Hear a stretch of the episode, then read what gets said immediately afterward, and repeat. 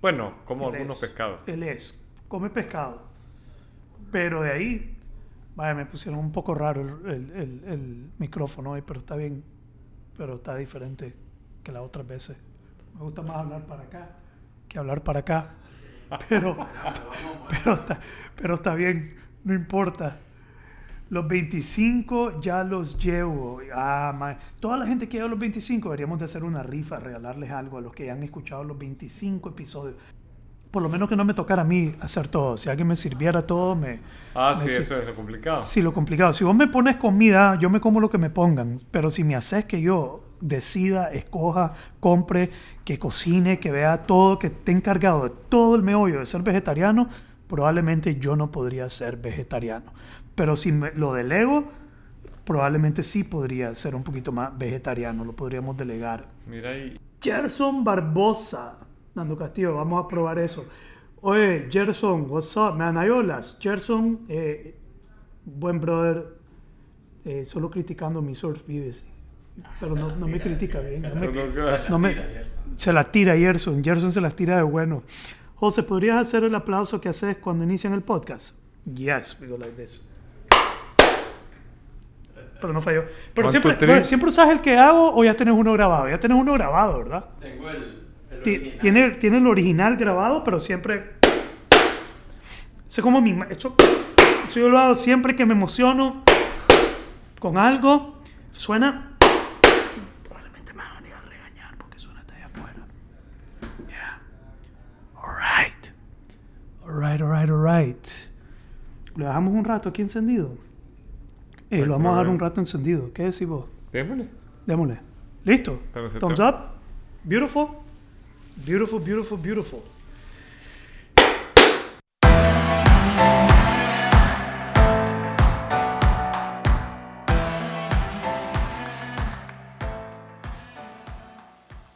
Muy bien. Bienvenido. Episodio número 26 de Conversaciones Nobles. Tenemos unos invitados aquí de nuevo en Instagram Live. Los vamos a dejar que nos acompañen un rato. Número 26, ya pasó el episodio de plata. Ni siquiera revisamos qué toca. Episodio eh, aniversario 26, que Plata. no es plata, plata, pata. Madera. Madera, ¿estás Madera. seguro? No creo. No, los 10 en ma- en madera. No puede ser de madera. Vamos a, vamos a tener que tiktokearlo. Ya no googleamos nada, aquí solo tiktokeamos. A la pucha. Sí, si no encontramos algo y no sabemos algo, Lo no lo buscamos en Google, lo buscamos en TikTok. Porque que ahora TikTok es lo más eh, creíble. Es lo, pues, lo, ¿sí? ¿No? Pues yo no sé, no conozco TikTok, fíjate. Yo tampoco conozco Me TikTok. quedé fuera de esa ola. De Pues, esa... yo he decidido, Javier, ya no me quiero meter en ninguna otra red social. Más que Instagram. Instagram, eh, yo entré en Instagram porque me gustaba lo de las fotos, tomábamos, me gustaba tomar fotos, entré en Instagram, me amó, me gustó, me gusta, eh, me nace, lo hago bien. LinkedIn, mm, brother, qué aburrido LinkedIn a la gran. Seriamente, Fruta. brother. Fru- brother. Tengo que hacer un esfuerzo plus para entrar a LinkedIn y poner algo. Y solo porque ay, ando buscando hacer negocio. Sí. Eh, Facebook, tóxico para mí. Súper tóxico, tóxico, ¿Por tóxico. ¿Por qué? ¿Por qué tóxico? No sé, ahí donde siento the biggest hate. el- todo, ahí es donde menos me siento querido, por decirlo así. Ajá. ¿Te han dicho Tot- algo grosero? No, no me han dicho nada grosero, pero no, no sé, no me gusta Facebook. Me gusta entrar, ver, me gusta provocar, me gusta dejar frases provocativas, provocadoras de controversia en Facebook. Ese es mi Y juego. después jugar con la espada. Y después me voy. Después me voy. Digo algo y después me voy. Y si alguien quiere pelear conmigo, Facebook es meme. Así es, Chris. Eh, Face- Facebook es, es meme. Eso es todo. Facebook es meme. Llego ahí, agarro unos cuantos memes. Si hay uno que me gusta, lo comparto o lo traigo a Instagram. Pero este es mi espacio.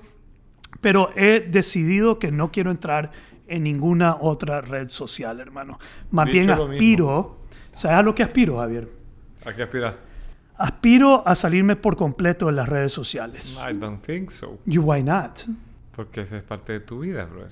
Pero pues quiero que no sea parte de mi vida. Yo Ah, aspiro a que en unos años ya las redes sociales ya no Pero sean vos te parte vas a de mi salir, vida. pero vas a tener a alguien que, que, lo, que lo haga por vos. o- Facebook solo blu- boomers, ya me dijeron viejo.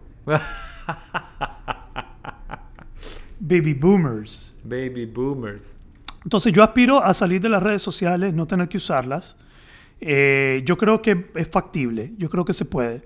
No, si de poder se puede. Y tener un negocio rentable, tener un negocio que prospere, que tenga éxito, pero sin tener que usar las redes sociales. Ese- esa es mi aspiración. En algún momento hacer una desconexión total por completo al 100% de las redes sociales. ¿Qué te parece eso? ¿Qué les parece a ustedes? Interesante. ¿Ah? Interesante. Sobre todo porque lo estamos diciendo en un live en Instagram. No estamos, sí, es, una, es totalmente una... Es una declaración. Una declaración, es una declaración que en el futuro eso va a ser así, pero ¿qué, qué significa que lo estoy diciendo y estoy en las redes? Nada, Que pues. estoy adicto. Es una controversia. Es una más. controversia, es una contradicción, Una contradicción. una contradicción, pero esa es mi aspiración. Pero bien, la vez pasada hablamos de métodos y principios. Métodos hay miles, principios hay pocos. Así es. Así es. Y los métodos nos tienen que llevar a los principios. Y los métodos de los diferentes maestros, gurús, profesores, coaches, tienen que llevarte a, a los principios, a las leyes universales. Y que un buen maestro te va a guiar a los principios. Y un mal maestro, ¿dónde te, guía- te Te deja congelado en los métodos. te deja congelado en sí mismo, ¿no? Sí. En el método. En el método. Fíjate que el otro día que hablábamos de eso, me acordé de, de una historia que leí bien simpática, Ujú. hablando de métodos y principios. Eh, la- la- yo he encontrado esa historia ambientada en dos momentos. Ujú. Uno en la India, eh, cuando estaban los profesores de yoga y tenían sus primeros discípulos, y otro en la, en la época medieval, un alquimista. ¿Ok? Entonces, quedémonos con la más cercana, el alquimista. Está el maestro alquimista y tiene sus discípulos y los invitaba y, y cuando él les daba cursos, o sea, estaba explicando todas las leyes de la alquimia, eh, los discípulos notaban que el maestro tenía un gato. Y ¿Un que, gato? Un gato.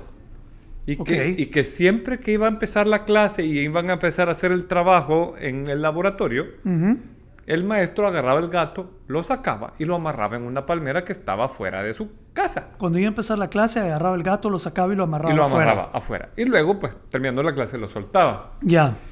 Los discípulos observaron esto por todo el tiempo que ellos estuvieron relacionados con el maestro y olvidaron preguntar por qué amarraba el gato. ¿Por qué lo sacaba y lo amarraba? Porque lo sacaba y lo amarraba. Ajá. Entonces, cuando los discípulos se vuelven maestros, empiezan a transmitir el conocimiento y le empiezan a decir a sus discípulos, compren un gato que hay que amarrarlo en la palmera de afuera.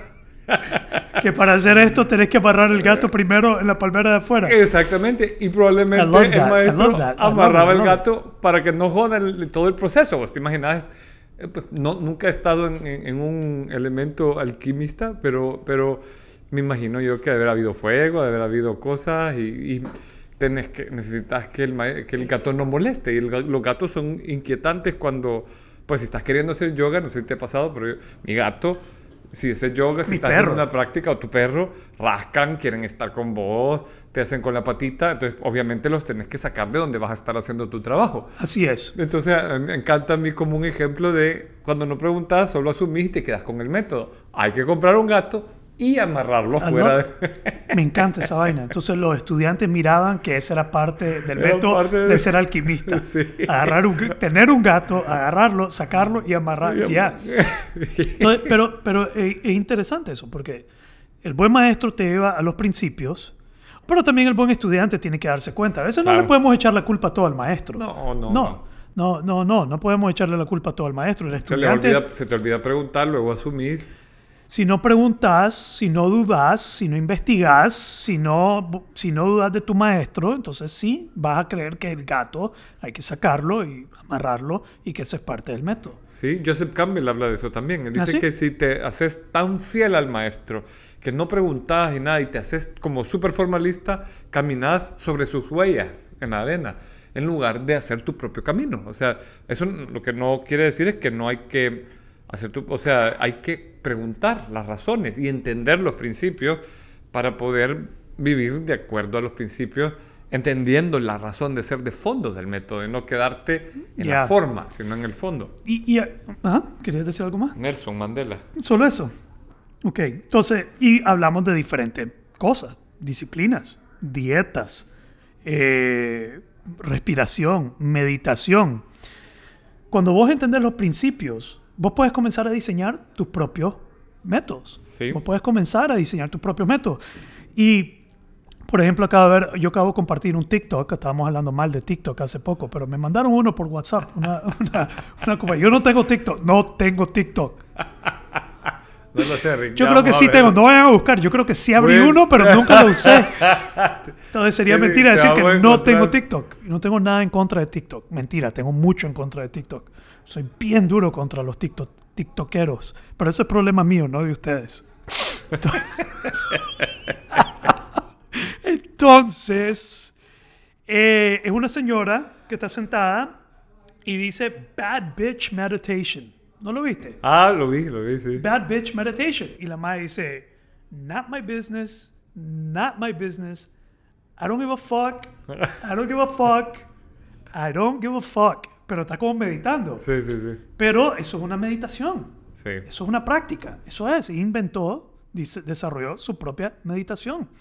Eh, sin entender los principios, puedes entender lo- lo- lo- lo- los métodos y puedes ir diseñando lo tuyo propio. Mira, para mí, un poquito más en este tema, cuando yo ah, comencé a meditar, pensé que la meditación tenía que ser de una manera muy particular.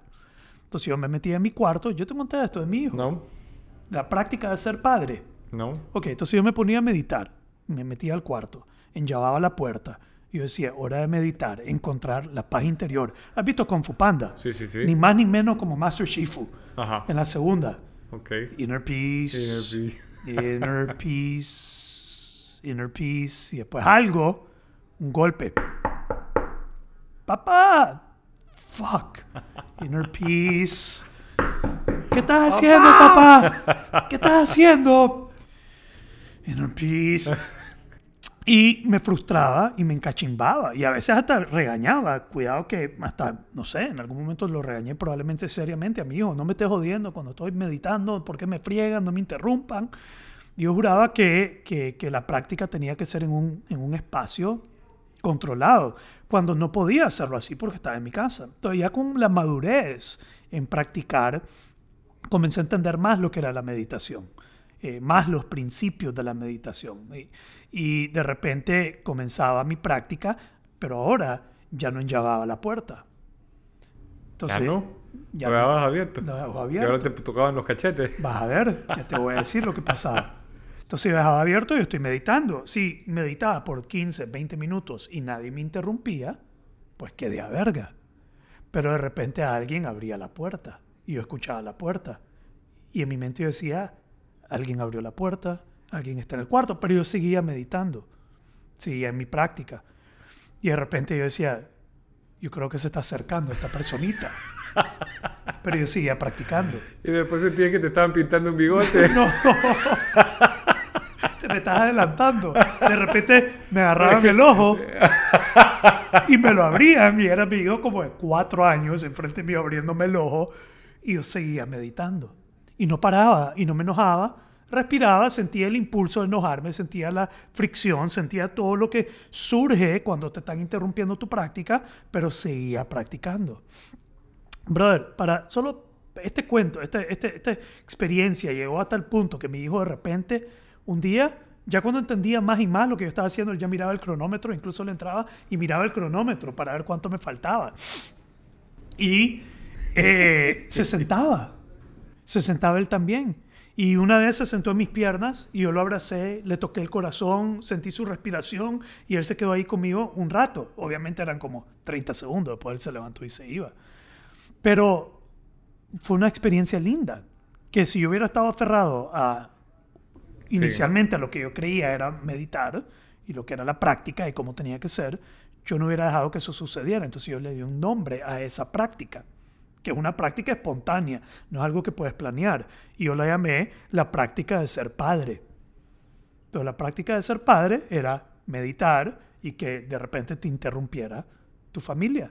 And that's it. La meditación del padre. La meditación del padre. That's it. Bueno, yo- no tengo hijos, pero me ha pasado con una de mis perritas que se siente especialmente conectada conmigo y salía en la noche, en la madrugada, cuando yo escapaba a hacer mi meditación en la mañana, Ajá. ella salía a hacer sus necesidades y eh, escuchaba el resoplar de mi, la meditación Wim Hof. uf, y se- le daba, le daba chili piorca y empezaba a oler, empezaba a rascar, empezaba a pedir entrar. Se, se alteraba. Se alteraba, ya decía que le- algo le pasa a este man. y y después es que se cuando podía... transmite. Sí, al, al- quizás algo sentía o le daba algún, alguna especie de, de temor el, el sonido. No era tan familiar para ella. Sí, es que la, la respiración Wim Hof es una, una, una respiración que altera, altera el sistema. Y supongamos, estoy inventando aquí, que resonamos, ¿no? Hay, una, hay un concepto que se llama corregulación biológica. Corregulación biológica es que mi sistema nervioso puede suavizar el tuyo. Mi sistema nervioso puede ser un recurso para el tuyo. De nuevo, Wow. repito, corregulación biológica es cuando mi sistema nervioso, si yo me controlo, yo estoy regulado, yo puedo invitar a una persona que está alterada a regularse también. Por eso esto en las Y le pasas relaciones la regulación, así. ¿o? le pasas la regulación, you downregulate, ellos también se regulan hacia abajo. Ahora, si yo me regulo hacia arriba, Sí, te lo eh, pasa lo mismo. Es cuando con tu pareja comenzas a decir algo. ¿Y por qué dijiste eso? Y, por, y comienza, y el que se altera y, y los sistemas nerviosos comienzan a alterarse. Si uno se regula hacia abajo, va a ser una invitación para que el otro también se regule hacia abajo. Entonces, estoy pensando esto con tus perros. Ujú. Tu, tu perra se regula hacia arriba, se coge, este, porque esa respiración es hacia arriba, no, no es una respiración que, que regula hacia abajo. Sí, Qué interesante. Es interesante. Ya. Y ella pedía entrar y cuando entraba se echaba. Pero luego, si me oía Respirando así como... respirando muy fuerte, a veces se ponía inquieta y me quedaba viendo y me hacía con la patita como diciendo, ay, ¿qué onda? ¿Qué te pasa? Claro, Después se acostumbró a que eso pasaba en la casa. Y dejó de molestar. ya. Entonces, definitivamente, entre conocer más los principios, puedes conocer- jugar con los métodos. Y eso es lo bonito. Sí. Yo creo que eso es lo fascinante, jugar con los métodos, inventar tus cosas, explorar. Man, no hubo cosa más linda en mi proceso de formación cuando yo me di cuenta que no tenía que ser, y esto sí lo hemos hablado en lo de los mentores, en algún lugar, que no tenía que ser como mi maestro Sí. que no tenía que comportarme como mi maestro, con- que no tenía que hablar como él, comportarme como él, hacerlo como él, eh, que yo podía ser yo. Y en los momentos que yo me di cuenta que yo podía usar todas estas, todos estos principios y crear mi propia forma, eso fue bien liberador. Creo que llevó mi práctica y todo lo que yo hago a otro nivel. Qué bonito. Y, y eso es, lo importante es entender entonces el fondo y, a- y ajustar la forma a la mejor manera que te, que te pegue a ti.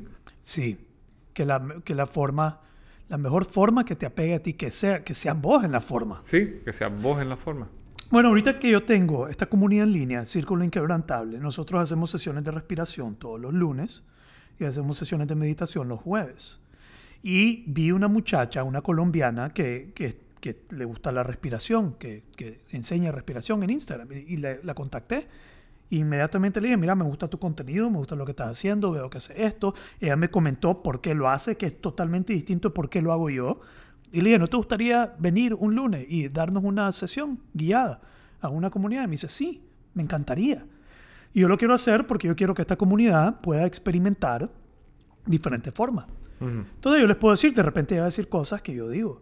De repente puede decir algo que yo no digo. Y de repente puede decir algo que te ayude a entender algo que yo he venido diciendo que tal vez yo no lo he podido explicar. Que el ángulo que ella le da Ya, le, le- le sirva a la comunidad. ya, el ángulo.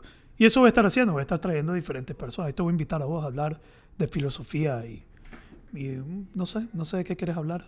Pero que me invites, papá, ya sabes. No, que- pero vos puedes hablar de lo que vos querás. Yo no te quiero decir lo que vas a decir. Yo no me quiero imponer. Puedes decirme lo que sirve que diga. Lo que sirve. ¿Sí? Lo que, lo, Sea, que saquen al gato y lo amarren en la palmera de afuera. que saquen al gato. Entonces, hoy, y entramos un poco, pero yo quería hablar de, del tema del, del exponernos, de estos métodos de, por ejemplo, meternos en hielo. Básicamente usando el método de meternos en hielo como ejemplo. Eh, y básicamente le pregunté por qué, por qué nos metemos en hielo. Porque la gente ve en redes que, eh, que sí, que yo me, me meto en hielo, meto a la gente en hielo y a cada rato la gente pregunta. Los escépticos dicen, ¿Para qué? ¿Para qué están haciendo esa locura de meterse en hielo? ¿Qué es esa estupidez? ¿Por qué me voy a meter en hielo? Hay, hay alguien que, que, que ha visto esto en la exposición en hielo, dice, te va a dar un paro cardíaco. te va a dar un paro cardíaco, te vas a enfermar, te va a dar catarro. Un montón de mitos aquí, de creencias. Sí te puedes enfermar, sí te puedes enfermar. Ya vamos a hablar de eso. Pero sí me gustaría entrar en eso de por qué nos exponemos, por qué nos metemos en hielo. Y no solo por qué nos metemos en hielo, sino otras formas también de exponernos. Eh, y, hablar un poquito de por qué lo hacemos, por qué es que lo hacemos. Ok. okay. ¿Con cuál quieres comenzar?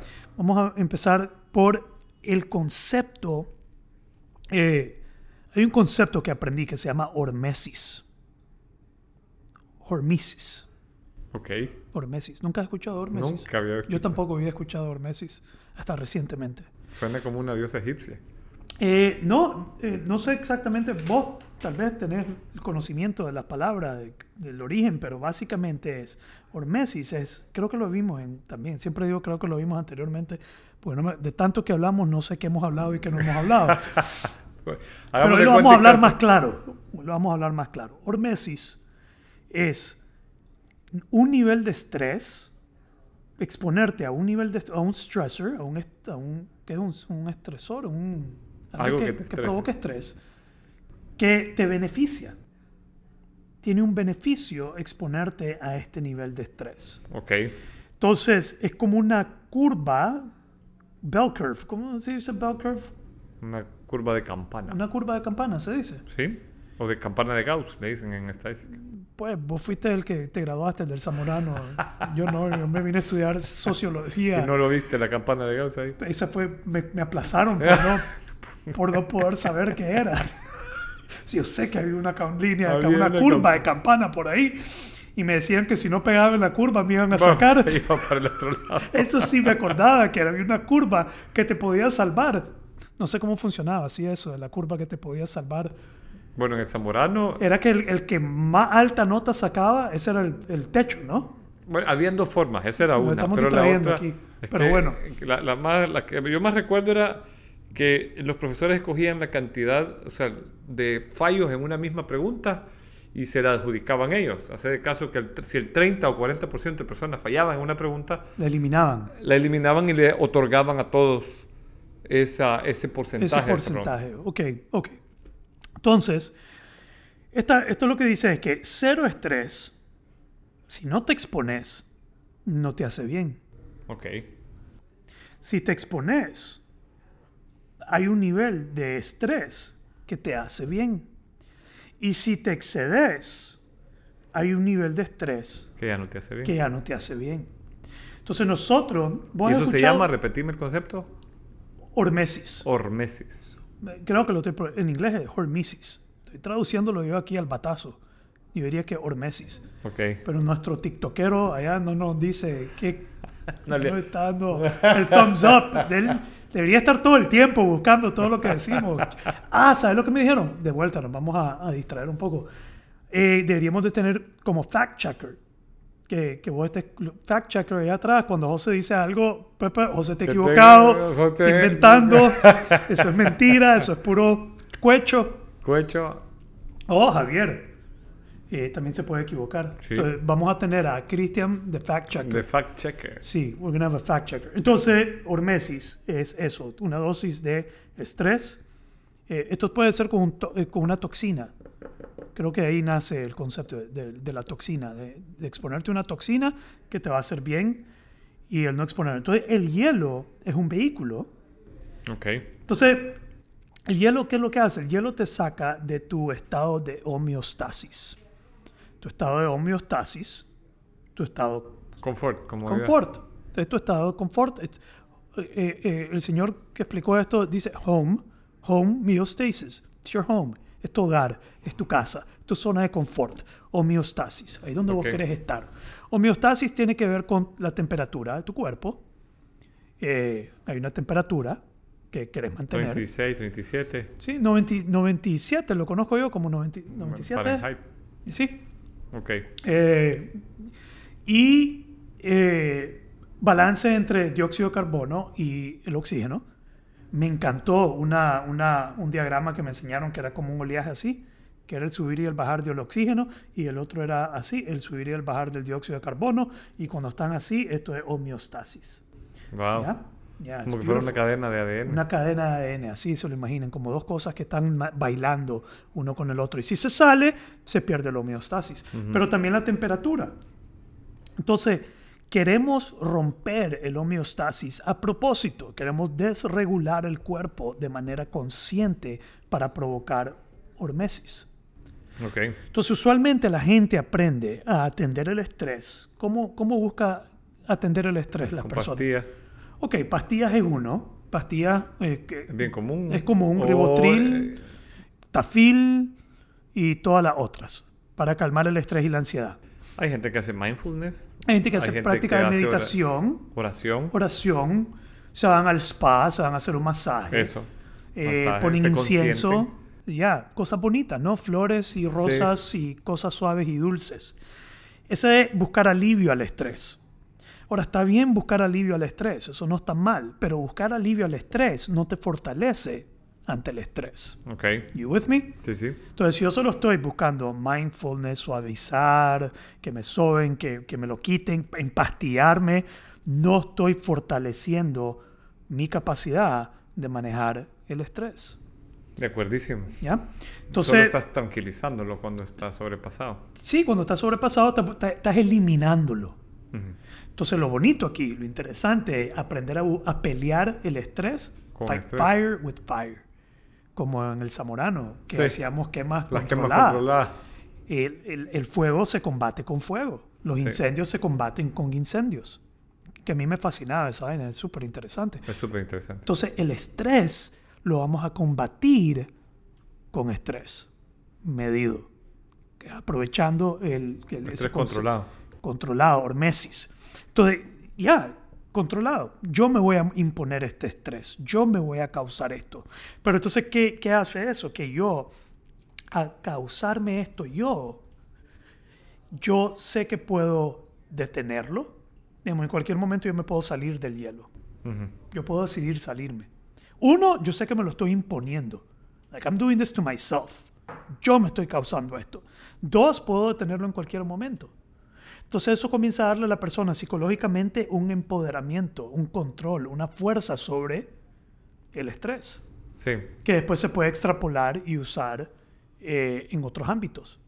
Ok. Hay cosas de estrés real que no te van a estresar tanto o que vas a saber cómo controlarlo. Like, I got this. Ujú. Ya he hecho esto. Yo me acuerdo de esta situación porque ya lo has practicado en esta, en esta Es una situación. como forma de, de- Sí, me gusta. Ya. Fíjate que el- eso que estás diciendo me hace recordar un libro que leí ahorita en la pandemia de un chamaco Navy SEAL, por cierto, que él, él, él, eh, tiene un concepto bien parecido. No, no usa las palabras que vos estás usando ni necesariamente el tema, pero lo dice de esta manera. Él dice, he leído muchas veces que los autores te invitan a salirte de la zona de confort. Ujú. Y él dice, yo no estoy de acuerdo con eso. Yo creo que hay que ampliar la zona en la que te sentís cómodo. Mm, beautiful. O sea, es eh, expandir la zona, porque las- él le llama la zona de confort la zona de competencia. Ya.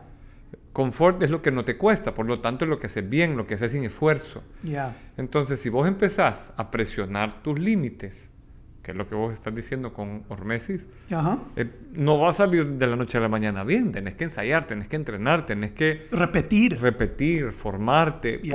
Y para mí también tiene que haber un grado de conciencia en lo que estás haciendo. Porque Focus. focus. Attention. O sea, enfoque, atención, eh, intención, Intención.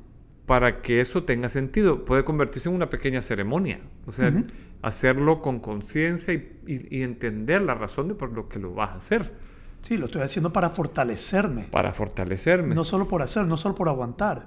Entonces, la intención le da el poder a la práctica. Sí, Siempre o la sea, no se trata, por ejemplo, de esa mara que come chile y solo para ver quién aguanta más chile. No, no, ah, o no, no, no, no, no, no. Es un asunto de, Vamos a eso. ¿Es un asunto de qué? De fortalecerte, o sea, de, de generar una un nuevo nivel de competencia. Lo- Sin lo- ego. Sin ego. Sin ego. Sin ego. Aunque eh, eso puede ser cuestionable por una razón. Vos y yo podemos pensar que no tenemos ego, pero alguien que tiene menos ego que nosotros va a decir, ah, que más es más egocéntrico. Sí, ¿Me te- entendés? O sea, con, con la intención de hacerlo sin ego, o sea, con la intención de superarte, de sacar algo mejor de ti, no por un tema egoísta, sino para ser más competente en tu vida y ojalá orientado al sentido de vida, que es algo que sí estoy seguro que hemos hablado en nuestro podcast. Ya. Entonces, eh, el, met- el meterte en hielo, sí, cuando la gente se mete en hielo eh, y me preguntan, porque hay varios beneficios. Uno es, ok, te expones a una situación adversa, tomas el control, tenés que tomar el control, entonces por eso eh, entrenamos antes para poder entrar en un estado parasimpático, que es un estado de calma dentro del hielo. Entonces definitivamente no se trata. Si alguien se mete en el hielo, yo he visto deportistas meterse Vos en me hielo. mandaste un video bien chistoso de un bodybuilder que, Que se gritaba. dice- ¡Ajá! Se sale Sí, gri- sí, pegando sí. unos gritos todo. pegando unos gritos, chillando como niño. Sí, ¿Ves que no dije niña? muy bien. Eso no me lo edites, loco. Eso, eso lo dejas chillando como niño, chiquito, Sí. llorón.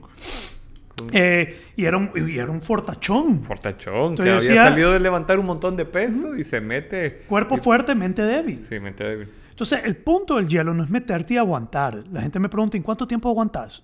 Esa no es la pregunta. Esa pregunta no es válida en el, en, en- dentro del contexto que yo hago esta práctica. Entonces, ¿cuánto aguantas? No, me puedes decir cuánto es necesario. Cuánto, cuánto es necesario para cumplir el objetivo, la intención. Eh, pero la gente que entra y solo está ahí peleando, como, ay, ¿cuánto me falta? ¿Cuánto me falta? ¿Cuánto falta? ¿Qué queda? ¿Cómo, cómo voy? ¿Eh? Y de repente le dicen, dos minutos, ok, ya. Y se sale, eh, no cumplió el fin. Porque el fin no es cumplir dos minutos. Ese no es el fin de estar en el hielo. El fin es meterte en el hielo, tomar el control y poder estar en el hielo. Ya con dos minutos ya cumpliste el fin. Dos minutos, cuatro minutos, lo que quieras. Hasta no hacer nada estúpido, no pasar la curva donde te va a comenzar a hacer daño. Dentro de la curva que te va a hacer un beneficio. Pero después que cumpliste, salirte porque ya es el momento de salirte. Entonces vos pudiste haber estado ahí tranquilo. Vos tomaste el control del estrés de la situación y te apropiaste de vos mismo y transformaste tu estado y conquistaste el hielo. Pero si entraste y aguantaste gritando y peleando y quemando energía innecesaria, eso no, el hielo te verguió, el hielo te cachimbió, eso no. Entonces, uno, uno es eso, fortalecer el carácter, aprender a regular tu estado en una situación adversa. Esa es la, esa es la mayor razón, ese es el, el objetivo principal por el cual yo hago y invito a las personas a hacer la sumergida en hielo. Eh, hay otras razones como eh, beneficio del sistema inmunológico. Fortalece el sistema inmunológico. ¿Por qué? Por el mismo hormesis. Estás exponiendo el sistema inmunológico a un estrés que repetidamente lo va fortaleciendo. Sí. Entonces tu sistema inmunológico se fortalece hasta en un 200%, leí yo en Wow. algún lugar. Un 200%. Yo no me, a mí no me ha dado un catarro en más de dos años. Wow. Y lo atribuyó a estarme metiendo en hielo constantemente. Y a la respiración. La respiración te alcaliniza. Y Tiene también- algo que ver la respiración también. Ya vamos a hablar de la respiración como, exp- como exposición. Entonces, eh, sí, el, el meterte en el hielo. Ahora, lo que sí estaba diciendo es que si te metes en el hielo y tenés un virus que te está entrando, digamos que no sos de meterte en hielo todo el tiempo y tenés algo ahí, como un COVID o algo, qué sé yo, para ser dramático aquí, tenés el virus del COVID y te metes en hielo, ahí sí sos susceptible al- a que te enfermes. ¿Por qué? Porque el sistema inmunológico ya está peleando en un frente. El sistema inmunológico está peleando en el frente del hielo. Y por el otro lado lo está atacando un virus. Entonces lo agarra en un momento susceptible, vulnerable, exactamente. Entonces meterte en hielo en una vez no te va a fortalecer y sí te expone a poder enfermarte. Pero si lo haces constantemente, fortalece tu sistema y te vuelve más inquebrantable. Inquebrantable.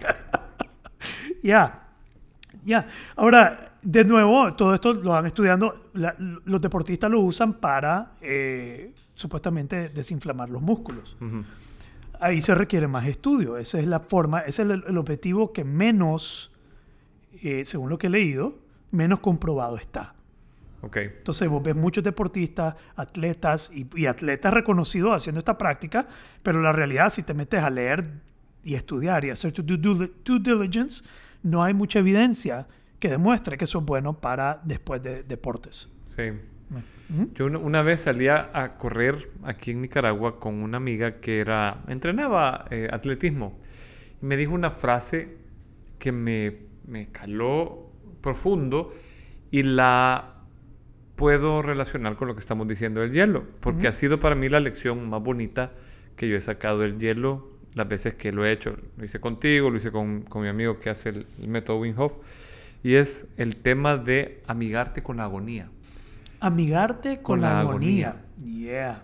O sea, ella decía que ella hacía corre, corría a fondo y el, el mentor de ella, que le enseñó a correr, a, a prepararse para las maratones, le decía, cuando vas a correr, tenés que ser amigo y llevar de la mano a la agonía, porque el cuerpo te va a decir, me duele aquí, me duele allá, me molesta, no tengo esto, no tengo aquello. Y a mí la lección más bonita que me dio el hielo ha sido exponerme a lo, a lo incómodo y poder quedarte ahí. Y entonces eso para, por ejemplo, temas de emprendimiento, temas de pareja, que son para mí las dos lecciones más bonitas que he sacado. Cuando vos estás, o, o con socios, pues que vas a tener una conversación incómoda o que vas a la estás pasando mal. Los negocios son un excelente también eh, proceso de formación.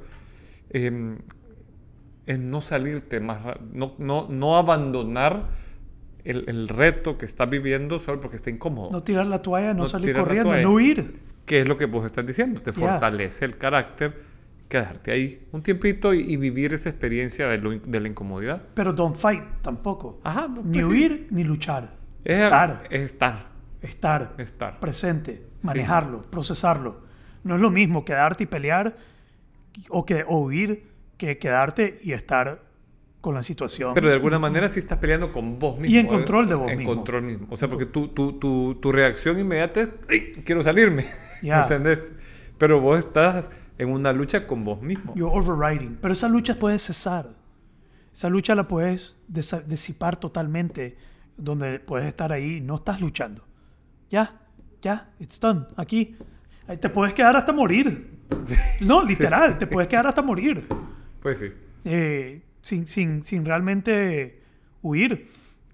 Entonces, de nuevo, el, el beneficio de exponernos a estrés. Digamos, que hay gente... Me, me cae mal hablar mal de gente, pero bueno, no, no estoy hablando mal de gente, pero cuando me dicen, es que yo soy friolento, ay, que qué frío, una poca incomodidad, Sí. una poca incomodidad, ay, me muero de hambre. Me estoy muriendo de hambre. Así, huevón, te estás muriendo de hambre. No es cierto, no te estás muriendo de hambre, te estás quejando como un niño chiquito. y el niño de vuelta. Me estoy Sí, aprendiendo. Pero ese es el otro tema, ¿verdad? O sea, como un eh, bebé, como un bebé. irritado, llorón. Eh, ajá. Pero es eso. O sea, hemos sacado una práctica, pero la otra del ayuno, que vos decías hace un ¿El ratito, ayunar, ayunar. Ayunar. Yo me, a veces me pongo eh, el proceso de 24 horas y, y que tu cuerpo sepa que está comiendo ahorita y no va a comer hasta el día siguiente a la misma hora. Ujú. Tu mente Ya. te, se- te estresa, pues, o sea, Pero es lo mismo. es lo mismo. Es lo mismo. Hay un beneficio en ayunar. Sí.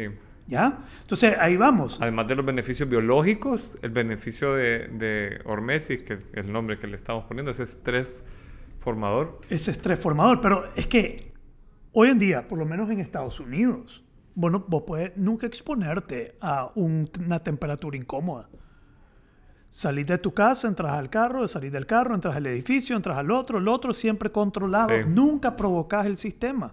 Sí. El sistema nunca se ve obligado a entrar en defensa. Entonces el sistema se vuelve frágil. El ayuno igual. Eso que vos estás diciendo me hace clic con algo que leí de un, de un autor que es apellido Ortega y Gasset. Ajá. Él tiene un libro bien bonito que se llama La rebelión de las masas. ¿Ya? Y él dice, él- el libro es como de 1900, y él dice, nuestro papá y nuestros abuelos tenían que ir a sacar agua del... O sea, habla de la dificultad que había en esa vida, que se ha perdido con esta vida y cómo eso le quitó nobleza a la gente. El que vos estés hecho a abrir un chorro y que salga agua y si eso no pasa, berriás y empezás a te cachimbás. El que vos abrís la, y no hay agua y antes había que ir al pozo, man, a llenar un barril y traerlo. Y, y- o, o- o que se te, se te va la luz y te enojas porque Los estás viendo una movie. privilegios. Los privilegios que ahora damos por sentado. Ya. Y cómo nos ha, llamémosle, ablandado. Y cómo ese ablandamiento ha hecho que el ego crezca y seamos menos nobles, por usar una palabra. Me gusta eso, sí, y, y menos tolerantes Menos de la tolerante. incomodidad. ¿sí? De- Yo de- creo que una pandemia de neurosis que tenemos, no sé si la palabra es correcta, pero ese hiperegoísmo de que, eh, de, de que si, no sé, pues, por ejemplo, esa mala creencia que hay de que se acaba de poner en verde y la gente te pita y si estás tardando mucho en cruzar la gente te grita y todo, tiene que ver Ese era yo, Javier. con esta falta de hormesis, porque no hay en la vida Tolerancia. tolerancia, no hay formación, Ya. no hay elementos que te permitan posponer la gratificación. Ya, ya. Y eso, si no te lo impones como un estoico, si Así no, lo, es. si no lo asumís y decís, yo me voy a, yo me voy a maltratar a mí mismo. Así es. Porque yo sé que eso me va a fortalecer y que esta vaina no se está poniendo más fácil, esta vaina se está poniendo más dura, Sí. se, puede, se está poniendo más exigente. Y, y, los que se quieren quedar ablandados, eh, pues no Que sean vamos a llevar del blanditos, que saco. sean blanditos. Ah, que sean blanditos. que los blanditos se queden blanditos. Pues sí, al final es una decisión personal. Es una decisión personal. Entonces, formas de exponerse. Uno, temperatura, frío, hielo, tiene todos sus beneficios, pero también lo contrario, calor. Calor. Sauna. Te metes a un sauna 20 minutos, media hora, Y después te pegas una 45 ducha helada. minutos. Después Uf. una ducha helada, después volvés. Y después volvés. Y después hacer eh, eh, the Finnish sauna eh, finlandés. Esa es la práctica finlandés eh, de sauna. Entran al sauna, salen y hacen alter- alternan. Entonces, eh, ayunos, hacer ayunos, eh, retener la respiración Ah, sí. y dejar que el CO2 suba y aumentar tu tolerancia al CO2. El CO2 es lo peor que el frío en el hielo, es el CO2. No hay nada peor que un CO2 que sube por el techo. El CO2 es el químico del pánico. Entonces hacemos ejercicio de tolerancia al CO2. ¿Y qué es aumentar el CO2 en tu cuerpo? Es simple y sencillamente sacar el, el homeostasis del cuerpo, sacarlo de balance para... Y hay todo un montón de beneficios de tener tolerancia al CO2. Pero también puedes hacer lo opuesto, barrer el CO2, sacar el CO2 y, acumular el oxígeno. Eh, hiper Oxigenar. No, hipercapnia es exceso de CO2. Hipocapnia, hipo. Hipo. Hipocapnia, Ujú. barres el CO2. Que cambia la acidez de la sangre y eh, el oxígeno en- no puede ser absorbido. Es todo un trip, pero es lo que haces con el Wim Hof Breathing. Ajá. Estás barriendo el CO2, acumulando oxígeno, estás sacando el cuerpo de homeostasis. Y te pone como mareadito. Te ponen, te- you get freaking high, my friend. ¿Ah? Alucinada como que andas en ayahuasca o en ácido, hermano. Poco mareadito. dos, Vos porque ya tenés tolerancia. Gran adicto. ¿Ah? Adicto. Tengo como lo hace diario, lo hace diario. Dice que ya no le llega igual. José, esto lo hago diario, ya no me Sí, llega igual. Sí, pasame otro, te iba a que Eso es lo que pasa, huevón. Ah, Si estás consumiendo diario. Pasame otra, Ah, pasame otra técnica. Otra respiración. Vamos a verificar otra técnica. No, yo ya te dije que deja que te guíe otra persona y, y vas a volver a sentir eh, el, el- el- el high de nuevo. You'll find your high. Y te voy a compartir un poema que se llama The Perfect High. Nunca lo pues. The Perfect High. Vamos a leerlo hoy. Eh, Para cerrar, Pero es largo, es largo. Entonces, Vamos a ver. ¿Cuánto tiempo llevamos, Cristian? Llevamos 40 minutos ya. A la puchica. Sí. 40 minutos. Es que mucho hablas, loco. Brother, ¿a qué horas pasan esos 40 minutos? Ustedes saben que Cristian nos lleva estadísticas de cuánto hablamos cada uno en los podcasts. Sí, Me caen mal las estadísticas a mí porque voy a salir pegado. Sí. Pero este lo lleva, lo lleva prensado José, ¿verdad? ¿Decir la verdad? Sí, sí. Sí, sí. Pues claro. Pues de, de calle, es no mi me pasión, hablar. es mi pasión. Está bien, pues, habla vos. Pero está el micrófono, brother. A ver, eh, entonces ayunos, retención de la respiración, hielo, frío, sauna. eh, Te voy a decir uno que me ha servido un montón a mí. adelante. El, el ejercicio de voluntariado consciente. Ok, ¿cómo, es- cómo es eso de Te- estrés? mira, a mí no me, me, me ha tocado, no sé, por ejemplo, ir a hospitales o, o a, a, um, lugares a donde recogen perritos de la calle y ir a trabajar con los perritos, a limpiar para los perritos, a hacer algo. Servicio. a- servicio. Estás saliéndote de tu zona de confort Totalmente. por alguien o algo que es... Mira, hay un lugar... Me tenés que llevar porque a mí me ahueva el servicio. Te da huevo el servicio. Mae, yo no soy muy, yo no soy servicial. Pues No no. soy servicial. Cristian y Javier, les digo aquí, Cristian y Javier son súper serviciales. Yo soy un ser... No, esa es mi medicina. Me van a llevar a servir. Mira, hay un lugar que se llama Fundación Adán y hay Ajá. otro que se llama Fundación Scott y de cuando en cuando vamos en, Acro- con Acro- los, en Nueva Acrópolis a ayudarlos. Y la ayuda es bañarle los perritos, limpiar el lugar, el refugio, llevarles comida y sacarlos a pasear. Eso les quita a ellos el trabajo un día. Ya me estresa. Vaya, pero espérate, son 20 perros, todos callejeros, todos con una historia. Entonces, vos llegás y te dan 5 perros por persona y bañar un perro de la calle. Y todos tienen una historia. Entonces el Señor te saca el... per- A este le pegaron un machetazo y mide aquí, lo estamos sanando y no sé qué. A este lo agarramos, estaba metido en un saco, lo habían tirado en un pozo. Puchica, unas historias, brother. Yeah. Vos decís cualquier cosa que yo esté viviendo, este perro me la gana. Y, y tener esa, ese momento de compasión por el animalito es inmensamente eh, trabajador. Para, o sea, te, te- te- te- abre y te da... Te forja el carácter. te forja el carácter. Ya. Yo necesito más de eso. O a veces, por ejemplo, yo he visto que vos lo haces, el tema de salir y hacer un, un esfuerzo físico sostenido que sobrepase tu capacidad. O sea, la, la caminata que te hiciste vos al Mombacho, yo con un grupo de amigos a veces salimos co- corriendo el kilómetro 10 hasta, hasta la oficina Sí. y yo soy un, o sea, pues Ok. un, un- un típico gordito de esos que no tienen buena resistencia. Entonces toda la mara me deja, vea, como un kilómetro. está blandito. De- de- de- trato de hablar, de, de- de estar menos blandito.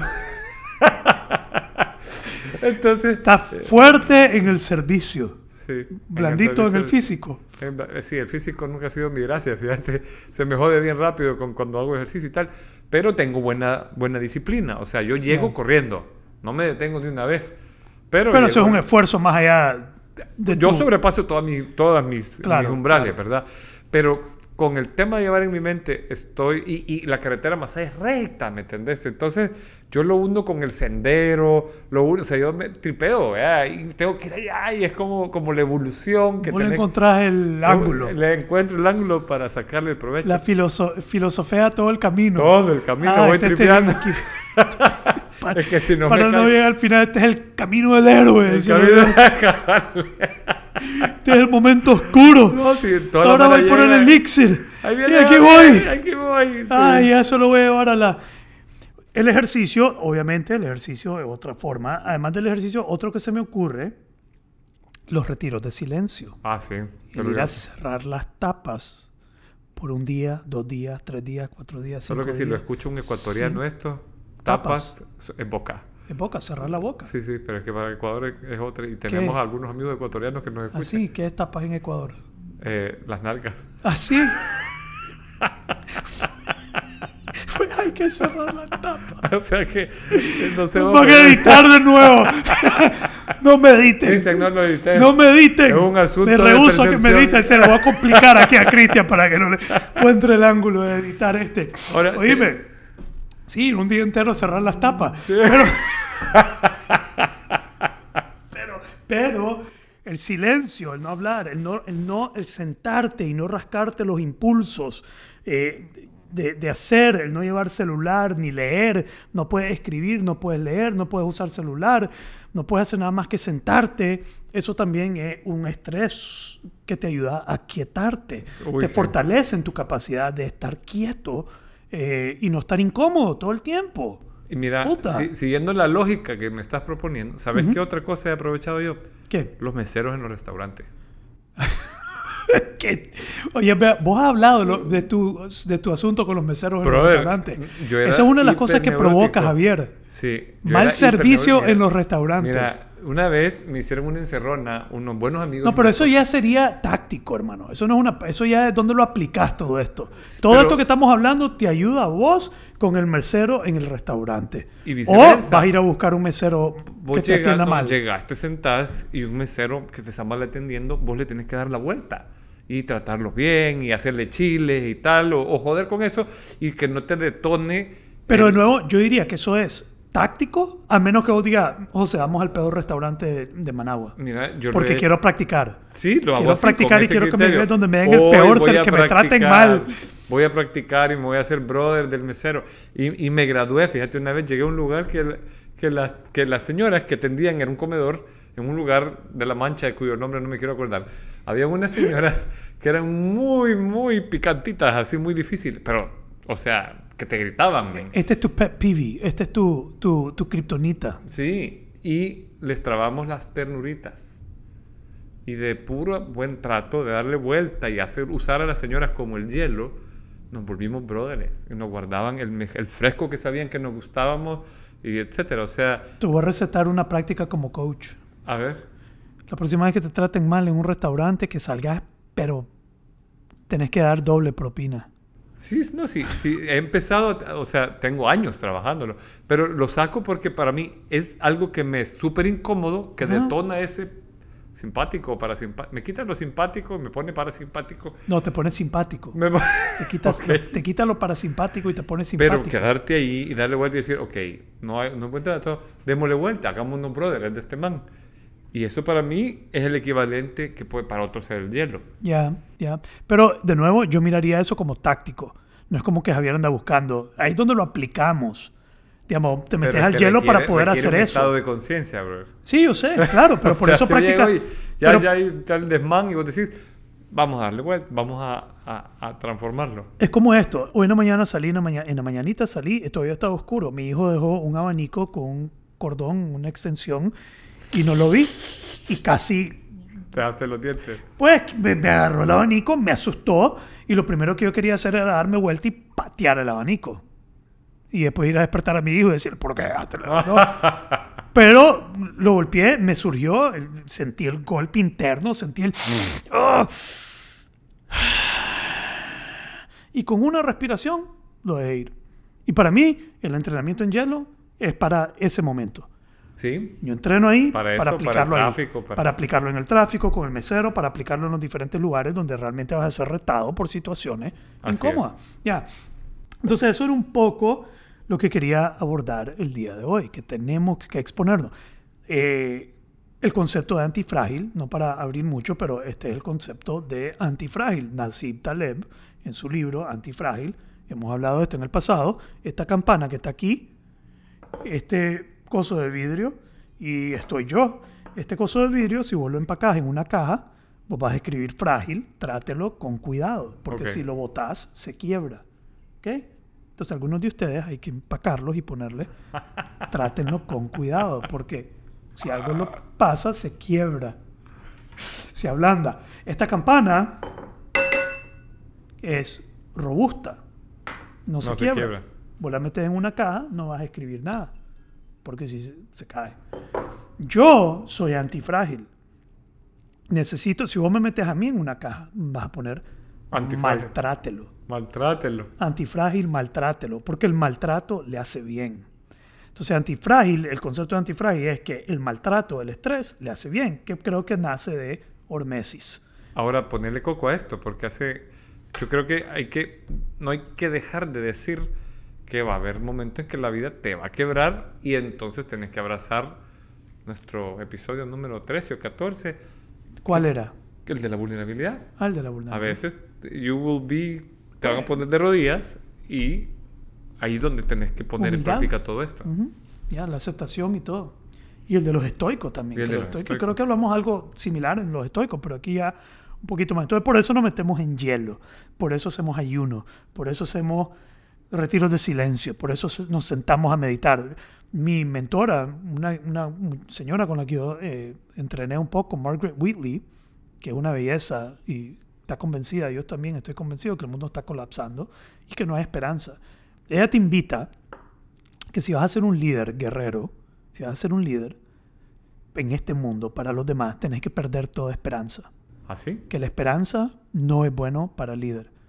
Que solo el que pierde la esperanza puede realmente eh, ofrecerle a los demás lo que realmente es necesario. Entonces un guerrero, ella lo llama Warriors for the Human Spirit, guerreros para el espíritu humano, es una persona que ya perdió toda esperanza. Y que eso más bien lo pone en una posición donde puede servir mejor a los demás.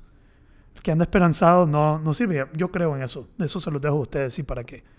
Ese es mi, mi ¿Querías decir algo? Sí, me, me llama la atención porque fíjate que una vez que estuve leyendo de lo- a los señores estos de las castas guerreras, los eh, Sioux, eh, cuando ya tenían perdida la batalla, se sentaban a fumar la pipa de la paz, En paz. En calma. en calma. Pues hay una... Los le- samuráis también cuando se matan no hay Ah, un... hace un- poco.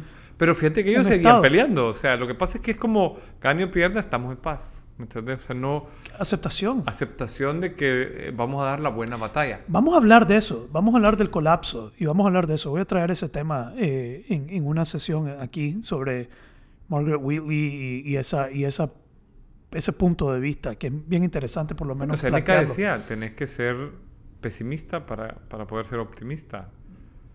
O sea, si vos esperas que todo te va a salir bien hoy, vas a pasar neurótico. Ya, pero bueno, nos estamos saliendo ya del...